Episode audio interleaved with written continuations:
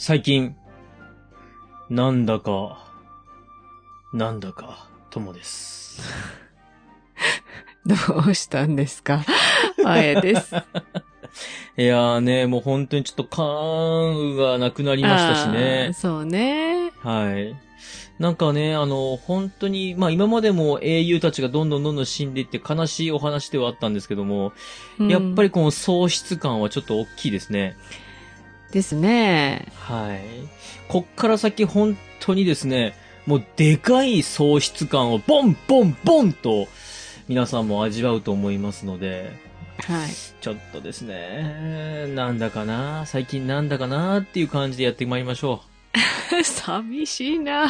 はい。う。まあまあまあまあ、あの、はいまだお話続きますのでね。どうぞはいよろしくお願いいたします。はい、よろしくお願いします。はい。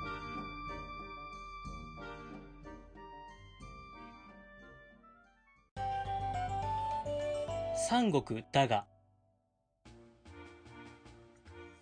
今週のネタバレです。えー、今週のあらすじで、はい。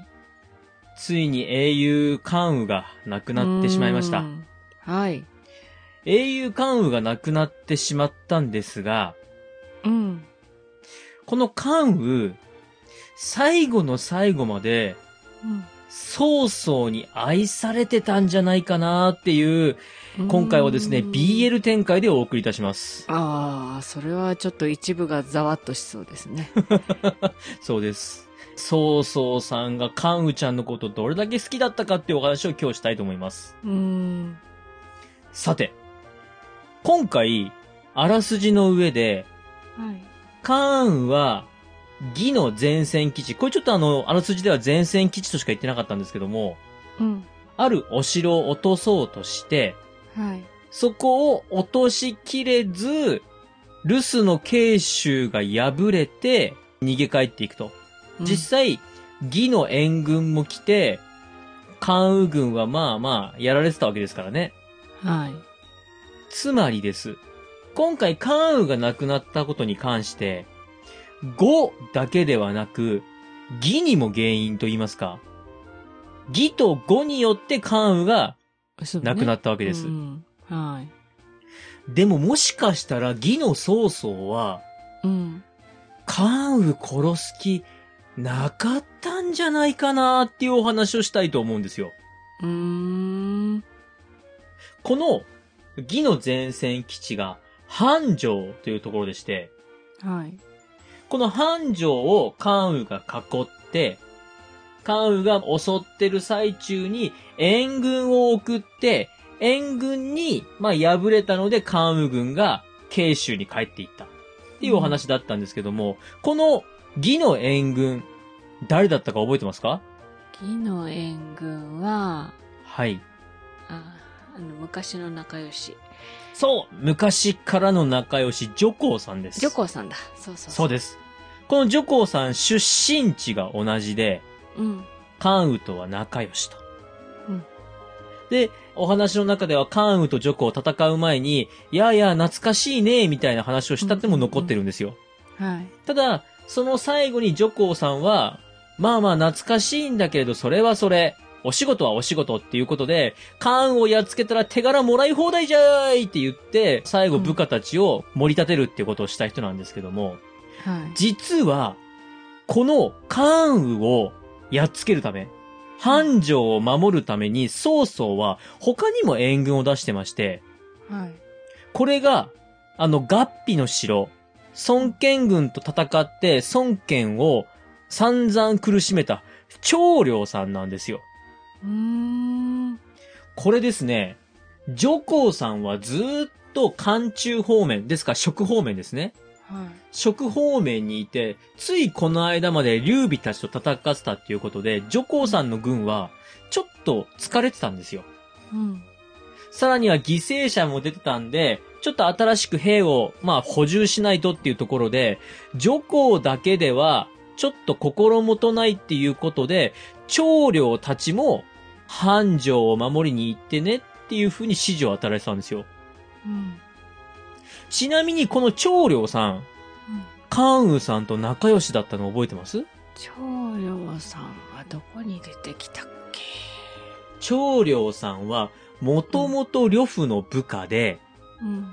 呂布が敗れた時に曹操軍に入って、はいはいはいはい。で、その後関羽が曹操のとこに一時期いた時に、うんうんまずその一時期曹操軍に入る上で説得して、いやいや、とりあえず一旦曹操さんのとこに降伏しようよって進めた武人が長領さんなんです。うん。うん。これ、関羽っていう敵将を囲むために、関羽の超仲良しと、関羽のダチマブを向かわせるって、これ偶然ですかね？ああ、そうね。解き伏せようと思ったのかもしれないよね。はい。うん。しかもですね、ちょっと曹操の頭の中を想像するにですよ。曹操は関羽ちゃんラブなので、うん、あー、関羽、関羽ってずっと思ってるわけですよ。うん。そんな時に、関羽が攻めてきたただ、守らせなきゃいけないっていうことで、関羽のお友達二人を向かわせるわけです。はで、まさにまーちゃんの言う通り、もし万一何かあったら説得できればなって僕、あったんじゃないかと思うんですよね。い。うん。あるね。そもそもの、戦う気、あったんかなと。うん。ある程度大軍を向かわせると、関羽は関羽で、お、大軍が来たなっていうことでピタッと止まりますよね。うんその時に、どうも義は、呉の孫権をそそのかしてるみたいなので、うん孫権が慶州を襲い出したよって聞いたら、関羽、義と戦わずに帰るんじゃないかなっていう計算があったと思うんですよ。うーん。そっか。これもう本当に想像の部分が強いんですけども、実はこの時、義の女皇と長領が面白い動きをしてまして、うん。長領さんって、合皮の城を守る。この合皮の城っていうのは、呉と義の最前線。うん。孫権軍にいつも対峙してる最精鋭の、しかも充実した兵なんですよね。うん。その充実した兵力を持って、長領さん向かうのに、あの傭兵のうまい、めちゃめちゃ速い、進出鬼没の長領さんがう、ん。めたらやったら、ゆっくり来るんです。あただ、これは、長領さんとして、まあ、関羽を、ーうん。なんていうんですかね、同情してるとかそういうのではなく、おそらくですよ。これ本当に想像ですけどもう、んなんとなく、あ、曹操の大将、これ、マジで関羽とやり合う気あんのかなないのかなちょっと気使うみたいな。若干忖度かましての、ゆっくり更新だと思うんですよ。うんうん。その間に関羽ちょっと落ち着いてくんないかなって感じよね。そうです、そうです。うんうん落ち着いて、ちょっと冷静になったら、やべえやべえ、慶州帰んなきゃってなるんじゃねえかなっていうのが、長領さんにはあったんじゃないかなと。で、実際曹操は、この、のらりくらりゆったりしてた長領を怒るかと思いきや、うん。わざわざ褒めてます。いやー、長領さんお疲れさんだねと。ただ、うん。ただ今回のあらすじを思い出してください。援軍に来た女皇の軍が関羽軍を蹴散らしたと。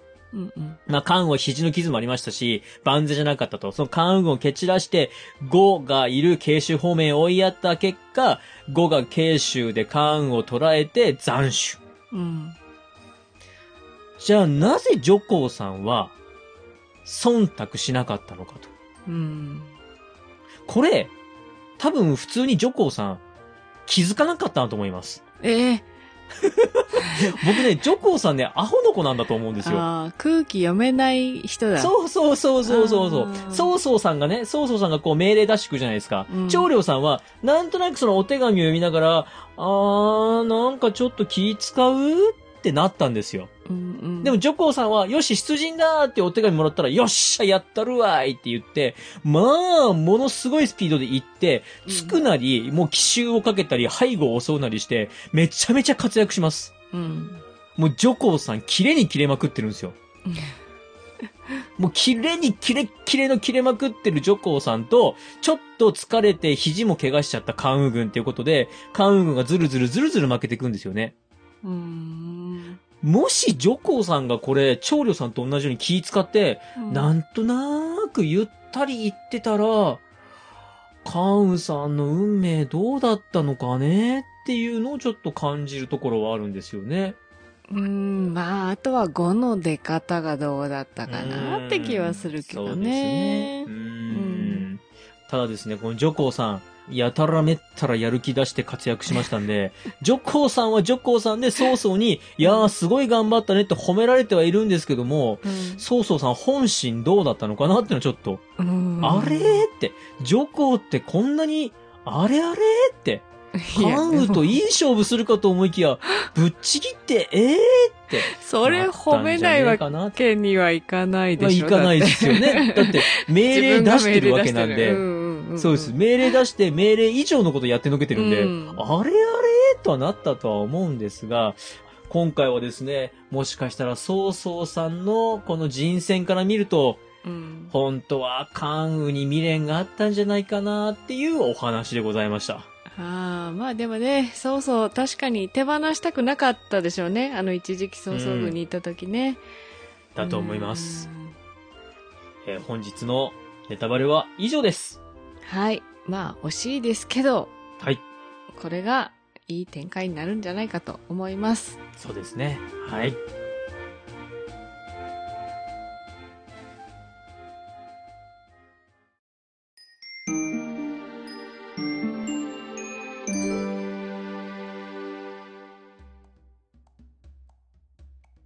エンディングです。今回は、はい。関羽の最後、そしてそれに関わった義軍の婦人を見るに、そうそう未練あったんじゃないかな、っていうお話でございました。はい。これ、はいリスナーさんの意見も聞いてみたいですね。そうですね。うんそんなこと言わずにね、繁盛を守っている自分の身内、宗人を守っただけなんだよっていうお話かもしれませんしね。なんとも言いますけど。でもね、僕ね、思うに、曹操多分ね、宗人より関羽の方が好きだと思うよ。うーん。まあまあまあ、でもね、ね。わかりませんけども。はい、はい。なんとも言えませんが。さあ、うんではでは、メールアドレス、お願いします。はい。皆さんからのご意見、ご感想をお待ちしております。メールアドレスは、数字で359、アルファベットで DAGA、三国だが、アットマーク Gmail.com。エピソードの概要欄にお名前だけで送れるメールフォームもございます。ツイッターをされている方は DM でも結構です。感想は、ハッシュタグ、三国だが、三国を漢字、だがをひらがなでつけてつぶやいてください。よろしくお願いします。よろしくお願いします。えー、次回はですね、うん生と明道、うん梨の木、曹操死すにお触れていきます。そのままだった。えーほんそのまんまです。本当にですねあ、えー、なんていうんでしょうか、私の三国志がどんどん終わっていきます。ー。はい。もうね、本当に、あの、言っとくけど、先週あれですよ。あ三国志は関羽と張飛のお話って言いましたけども、本当の主役は曹操だからいや、ね。そうですからね。はい。はい。えー、では、また日曜日にお会いしましょう。